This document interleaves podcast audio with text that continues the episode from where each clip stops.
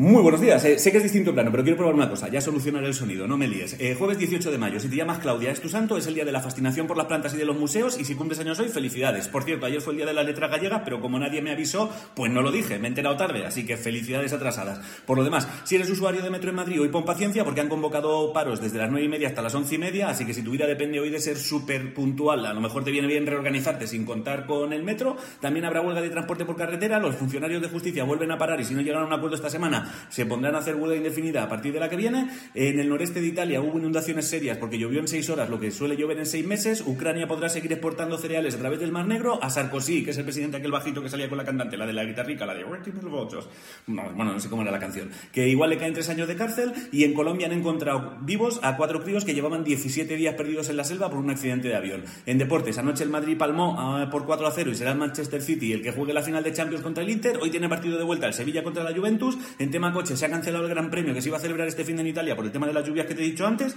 Paula Badosa ayer quedó fuera del torneo que estaba jugando y Rafa Nadal a las 4 hoy dará una rueda de prensa para anunciar si juega o no juega en Roland Garros. En cosas del espacio, si te cruzas con titulares que ponen que han encontrado un libro abierto en Marte, es mentira, ni puto caso. La NASA ha encontrado una puta roca, ha hecho la broma de que le recuerda un libro abierto y los medios han dicho clickbait aquí, rellena.